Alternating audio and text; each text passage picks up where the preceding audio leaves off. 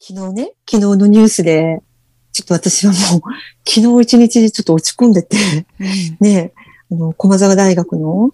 石川拓馬くんの逮捕のニュースが出て、私もそれちょっと昨日仕事中に友達からメールが来て、石川くん大変なことになってるよって。でも、信じるしかないなと思ってね。まあ、あの、事件、事件っていうのかな？内容を読んだら、うん、石川くんも、ちょっと軽率だった、うん、軽率だったところがあるんだけど、でも、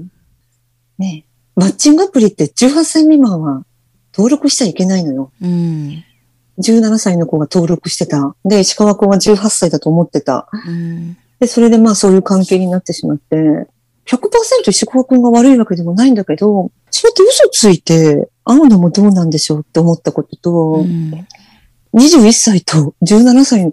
の恋愛だってそんなにおかしいわけじゃないね。うん、で、17歳の子が18歳と嘘をついて、まあ私ぐらいの年齢がさ、うん、姉ちゃん、うん、私18歳ですよって、絶対見えない。見えないけど、まあ、17歳、16歳の女の子が、わかんない、ね、私18ですよって言って、ね。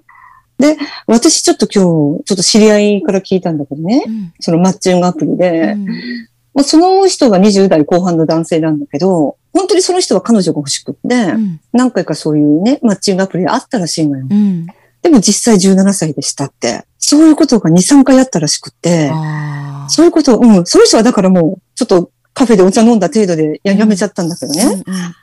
うん、うん、ちょっとね、やっぱり相手のことを信じるしかないよね。身分証明書見せてくださいっていうわけにはいかないし、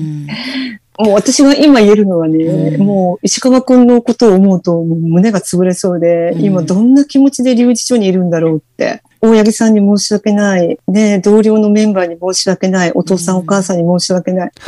でもね、やっぱり私は信じたいっていうか、全力で守ってあげたいなと思うのが昨日の私の本当に素直な気持ちで。いや、だから、昨日、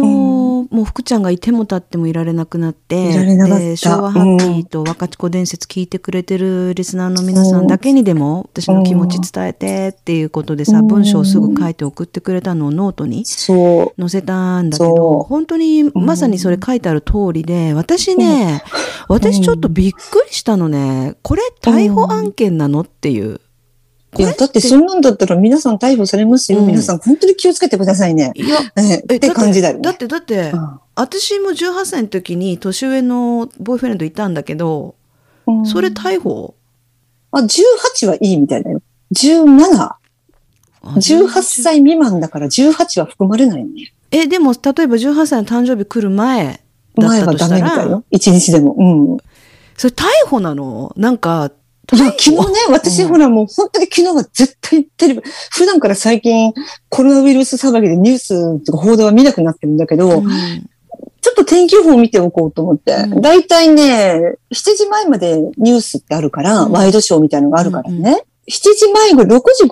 分、45分ぐらいちょっとつけて、ニュース、あの天気予報を見ようと思ったの。見た瞬間に石川くんが手錠をかけられて、連行されてたのね。いや、だから。もちろんほら、日本は手錠のところにモザイクをかけるんだけど、うん、モザイクをかける理由は、まあ、人権擁護っていうのが一番なんだけど、うん、また容疑者の団体、あの段階では、うん、刑が確定してないから、起訴されるか不起訴になるか分かんないから、あの、モザイクをかけるのね。で、しかもその人権擁護っていう理由は、手錠をかけてかけるのを人前に見せるっていうのは、昔でいうシチュー引き回しみたいな、うん、そういうなんかむごいっていうイメージがあるらしいの。うん、だからとりあえずね、今はね、モザイクをかけるんだけど、うん、めっちゃね、もう絶対もう見えるのよ、手錠かけられて。モザイクかかってたって何、何のことかわかるから同じことだよね。意味ないよね。そう。で、それからね、もう周りに警察官いっぱいいて、どこかから出てきて、パトカーに乗せられてる石川拓馬容疑者で見て、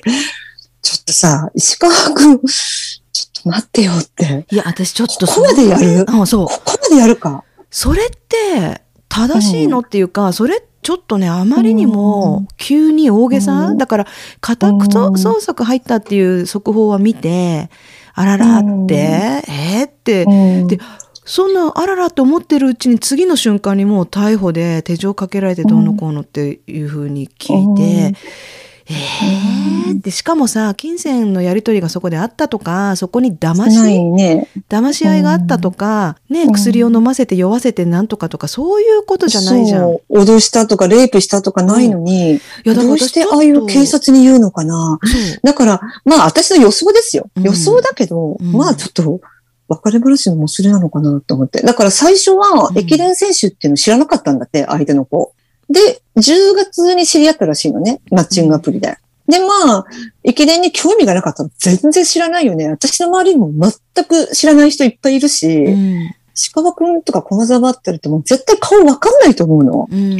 多分女子高生も知らなかったんだろうね。で、やっぱり1月3日のあの大逆転、戦後最大の大逆転劇。あれでまあ絶対にニュースで見るよね。それからなんかちょっとトラブルになったのかなって、皆様これは私の勝手な予想ですよ。うん、うん、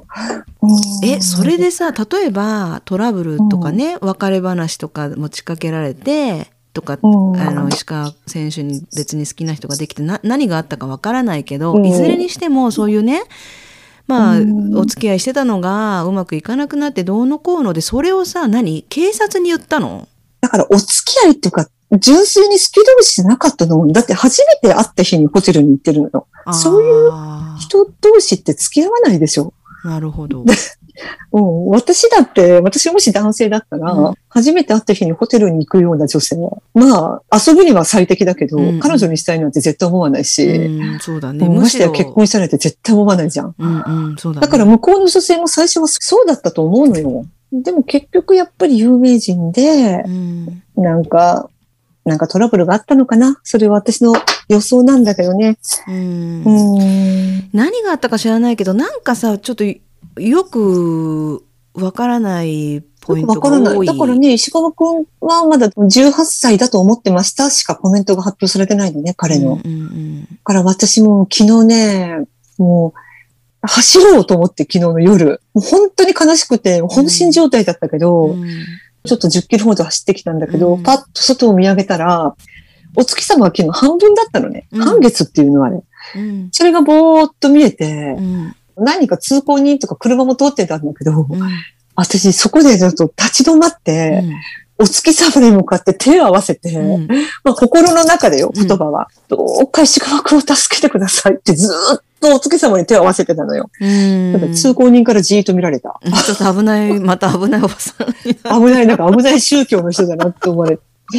でもね、まあ私もそうだけど、駒沢大学の人も全力で守ってあげてほしいなって。で、まあ私、これも予想なんだけど、絶対不起訴にはなると思うのね。うん、まあこれは確定じゃないよ、皆様。うん、まあ不起訴になって戻ってきた時にね、大八木監督が、金八先生が加藤勝と松浦悟にしたように、もう一発顔をビターンとした後にギューって抱きしめてあげてほしいなって思った。うん。もう私も本当抱きしめたいもん、本当。いや、うん、リスナー嫌だろうけど、石川君 は。うん、石川君、私にしといてって。私なら未成年じゃない。あ、これはちょっと余談でしたね。本当に。私なら未成年じゃいやでもね、ちょっと、あの、昨日の今日の話なんで、本当にね、まだこれからいろいろ、ね、ちょっと元気になった、めいちゃんと話して。うん。なんか、なんかね、ここれは私の深読みすぎる悪い癖かもしれないけど、そのインカレのね、前日にあの報道が出たっていうのも、うん、こうなんかちょっと仕組まれたような気がするんだよね。そうなの、そうなの。うん、なんかそのタイミングみたいな偶然にし、うん、偶然かもしれないけども、でも、インカレの前日かとか思ってさ、そりゃチームメイトなり、もうね、動揺する。しかも最後に会ったのが1月17日らしいのね。もう4ヶ月も前ですよ。ええー、なんか、そう。内定捜査っていう、そう調べてたんだろうけど。ああ。いやなんかさ、そしたら今何？高校生と大学生でお付き合いしてるカップルとか、ど、どうしたらいいの？どうしたらいいの？ダメな、うん、何？親、親になんか許可書とか印鑑じゃないなんか許可をもらえればいいとかそういう話、うん、それでもダメだ。だって16歳、17歳、女性は結婚できるもんね。ね。法改正になってね、来年の4月からは男女とも18歳からになるらしいの。ああ、そうなんだ。でも来年の3月までは、うんまず16、17でも女性は婚姻関係結べる。だから、16、17でお付き合いして結婚する、そういう成功せずに結婚するってこと？それとも親の許可あって？なんか矛盾もあるよね、いろいろ。いろいろ浮きだだってなんか私ちょっとまだよく把握できてないんだけどもう本当単純にね、うん、ショびっくりしてるのはそのまあ遊びの相手だったのかもしれないけど一応その、まあお互いにそうだね。レイプだったり、うん、レイプだったりその金銭のやり取りがあったりな騙し合いがあったりしたわけじゃないのに、男性男の子の方だけ逮捕。で例えばさなんか誰か最近そういうのあったよね。ジャニーズのヤマピーとかだっけ？あと。ヤマピーにもあれちょっと不思議な話よね。なんか、何にもなかったえー、18歳と私が嘘をついてましたって女性の方から謝罪したんでしょへちょっと振り落ちない。えー、って。で、なんかヤマピーはなんかちょっと逮捕も何もないし。うん。ちょっと暗いものが渦巻いてるような気がしない。ねえ、なんだったんだろう。だからそういうの結構、結構あるはずだから、俺たちどうしたらいいんだろうなっていうカップル、今いるよね。ざわざわしてるよね、多分。なんか昔、松崎しげるも逮捕されたでしょ？なんか未成年とそういう淫行。二十歳だっていう聞かされてたって、なんかそんなこと記者会見で言ってたかな？それでも彼は捕まったの？芸能界とか著名人でもさあの人はセーフだったのに、うん、この人はダメとかさそれとかその、うん、彼が石川君がね手錠かけられて逮捕されてつい最近私たち話題にしたあの、いじめの子たちは全然お咎めなんかなしで普通に学校行けてるとかさ、うん、なんかさ、うん、なんかなんかよくわかんないよね。で私は単純に本当にこれいきなり逮捕とか手錠とかで正しかったのっていうかそれって良かったのっていうかそんな石川君本人もびっくりすると思うのね。いやまさかねなんかね、私もね、昔から自分自身の逮捕のことを思ってて、うん、私がもし逮捕されるとしたら、うん、もう交通違反しかないって人を跳ねるとか、うん、飲酒運転、まあ飲酒運転は私しないからさ、なんか本当に車の事故、多分一般の人ってそうだと思うのよ。でもこれ一つ増えたよね。本当これ気をつけないといけない。そうよ。17歳以下ね。18歳未満、17歳以下。あれだよ、福ちゃん、リスナーさん17歳以下のリスナーさんいるから手出しちゃダメよ。私、いや、ちょっと、どうですか、皆さん。じ熟女の魅力。本当私、どうせなら年上の方が好きだから、横内正とかね。誰だかわかんないけど。いやだけどね、あの私いつも思うけどさ例えばその私たちもポッドキャストでいろんな話をしてるいてねやっぱりその話の仕方とか私たちのスタイルとかね、まあ、カラーがあったりとかして時に別に笑いを取ろうとして言ってるとかじゃなくバカにして言ってるわけじゃないんだけど笑っちゃってることでなんかそそれをねすごくこう嫌な風に聞こえてしまう人とかも、まあ、いる可能性はあるんだよね。でそれでそこをまあ、批判することももちろんその人たちの自由で、うん、あの私たちが話すのが自由なように、うん、その人たちもそうやって自由に言っていいわけなんだけどさもちろん。うん、だけど、私がねいつも思うのはねそこに本当に悪意があったかどうかっていうことまで読み取ってあのニュースとかも見ていきたいなっていうの私たちの話なんかはさ何の役にも立たない単なる雑談だから別にどんな風に受け止められてもいいんだけど、石川君のニュース私を見た時にやっぱり、あの擁護のね声もたくさんあったんだけどもちろんそれとは逆のねなんか普通にペロンと文章だけを読んで、で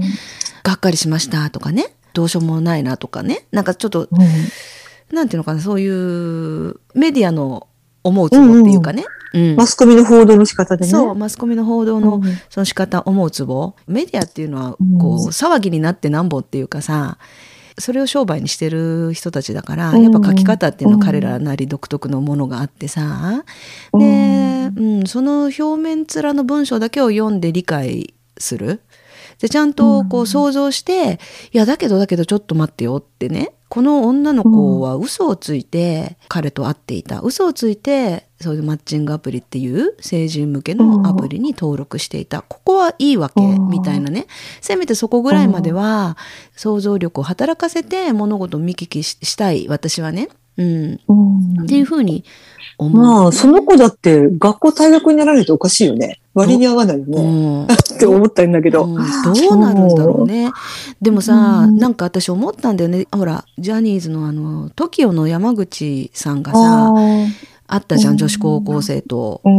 っていう事件がね。あれ。あの、夜遅くに二人の女子高生呼んでキスして、それが傷ついて訴えたって言うんでしょ。うん、傷つく、傷つかれるようなところに行かなければいいのにって思うよね。そんな、夜遅くに40代の元アイドルの家なんてさ、うん普通嫌だったら行かないと思うのよ。下心がキスされて嫌だったら行かないと思うの。よね。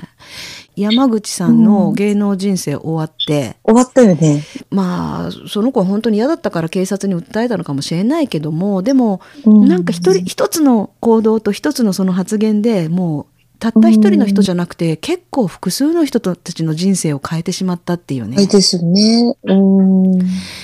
やっぱ、こういろいろ考えさせる、考えさせられるものがあってね、だからそこまで。いや、もう本当にね、これでなんかね、駒沢大学の責任なんちゃらかんちゃらっていうのもまあ今から出てくるかもしれないけど、うん、その女子高校生も保護者の責任はどうなるのって、うん、だよね。うん、私がもし自分の娘が今高校生で、うんもしそんなこと事件を起こしたら、私なら石川君に謝るだ。うん。うちの娘が悪かったですって私は言う。絶対言う。そうだね。うん。うん、そうだよね。だ親は何と思ってるだろうね。うん。あのね、そう。だからこれをちょっと福ちゃんノートに、福ちゃんのもうその事件直後のもういても立ってもいられなかった言葉をそのままノートにね、載せてるんでよかったら皆さん読んでね一緒に考えてもらえればいいなと思って、ね、皆さん一緒に考えてください。ね、反対意見もある、私たちのね、意見に反対意見ももちろんあると思うんで、それも全然それは受け止めます、うん、私は。そうそう。それも含めて。で、メールアドレスも書いてあるから、うん、あの、もしね、これに関して言いたいこととかあったら、一緒に考えたい、これどう思うっていうような意見があれば、また書いてくれればね、ポッドキャスト内でまたみんなで話せればいいかなとも思うし、うん、うん、で私たちね実はその、うん、若智子伝説の一番最新回が元オリンピック代表、うん、日本代表の尾崎義美さんがね、マラソン選手の尾崎義美さんが来てくれて、話してくれてね、でその時もやっぱり駅伝の話になってるしもう福ちゃんが駅伝大好きだから、うん、駒澤大学大好きだから、その時もその話になってるしその尾崎義美さんの話は2回3回に分けて今週末に次を出そうと思ってた矢先にこの駒澤大学のニュースが入ったんでね、うん、で駒澤大学の話題もその過去に1ヶ月ぐらい前に撮ったうん、その尾崎義美さんとの話の中にあるんでね。なんかこのタイミングでこれ出したらなんか前に撮ったものっていうのはパッと聞いた人はわからないからさゲラゲラ笑いながらそういう楽しく話してる感じが不謹慎に思われたら嫌だなと思ってどうしようと思ってね。うん、いや、私はもう大丈夫よ。うん、もう何と言われても私の気持ちはぶれないし。うんうんそう、だからそれを一生応援するから。そうだ何と言われても。うん、そのまま、まあ過去に撮ったものではあるんだけど、そのまま出しますが、あの、よかったら続きで聞いてください。だからこの吉見さんのパート1のパート2の間にこれを挟んで入れようかなと思うけど、うん、うん、で実はねその、うん、尾崎義美さんの後にまあこれは内緒にしとこうとまだサプライズにしとこうと思ったんだけど実はその後のゲストも駒澤大学関連のね話を、うん、話ができる人に来てもらっててもう収録済みなんだよね。そこでも駒澤大学。素晴らしい人ですよね、またこの人も。ねだからその人の話も、せっかくのお話も無駄にしたくないから、それもそのまま出します。うん。ね。ねそんなお蔵入りさせることなんて絶対だないと思う。そうそうそううん。うん、ちょっと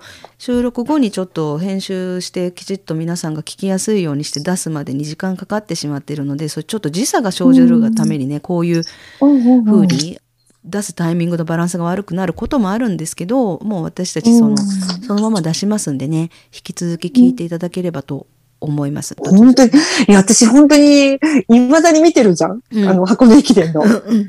久しぶりに昨日見なかったのよ。もうそれほど私の心の傷が深いっていうか、私でこんだけ傷ついてるんだから、あの、関係者の方は私みたいなもんじゃないんだと思って、それを思うとまた辛くてね。でも頑張るぞ。私たちはこれからもどんどん応援するし、ますます応援しようと思った。そう、そうなるよね。うん、あの、やっぱり彼らを信じてるファンの人たちはね。そう、うん、もうこれで、あ、もう嫌いだっていう人は、もうそれで仕方ないのうんうん、そうね。いやいや、いや、これからますます強くなるんじゃない？でもそういうチームが本当の強いチームだからね、見せつけてほしいね、その強さをね。ピンチを力に変えられる人たち、そういうチームがやっぱ最強だから、駒澤大学最強っていうのを今後見せてくれるんじゃないかな。もう今はまだ。ね、多分ね、私たちみたいな考え、私みたいな考えのファンも結構多いと思うね。うん、で、私、本当の友人っていうのはね、うん、困難な時にそばにいてくれる人だと思うね。そうなの、そうなの。絶頂期の時は遠くから見守ってくれる人。そうなの。その人が、ほら、ガクンと落ち込んだ時に、うん、今までチヤホヤした人って去っていくじゃん。うん、そういう時に遠くから見ていた人がスッと寄り添ってくれて、そばにいてあげる、うん、私はそういう存在で、駒澤大学石川君の存在でありたいなと思って。私、うん、ほら、スポーツ選手、あの、知り合いが多くってね。うん、で、ある選手が、低迷低迷で調子が上がらなくなった時にも急にそういう周りからの声がなくなっていずれ忘れていかれるんだろうなみたいなふうになった時に、私だけがいつまでもねなんか劇を入れるメール、うん、大丈夫だよ大丈夫だよっていうことばっかりじゃなくてねちょっと怒ってるみたいなメール、もうちゃんとしなさいよみたいなさ、もうしっかりしなさいみたいな自信を持ちなさいみたいなでそういうのがどれだけありがたかったかっていうのをねそういう激励を受ける側もねいい時だけ声をかけてくれる人っていうのと悪い時こそ声を上げてくれる人っていうのは見えてくるから、うん、うん、だから本当、ね、昔ほら六本木ヒルズヒルズ族とか言って今もうほとんど手放してるらしいけどバブルの時代にお金持ちでわーわー言って、そういう時にちやほやちやほやって寄ってくる人って、その人がね、破産とかしたらもう、パンコトリを泣いてるようにいなくなっちゃうね。そういう時にね、やっぱり残ってくれる人っていうのが真の友人だよ。うん、話を聞いてくれる人。ねうん、いや、もうちょっとね、昨日の今日だからまだまだね、苦しい追いついてないけどね、うん、続くと思うけど、ちょっと頑張って行ってほしい。ね、頑張ります。ね、福ちゃんも応援頑張ってよ。これからも。うん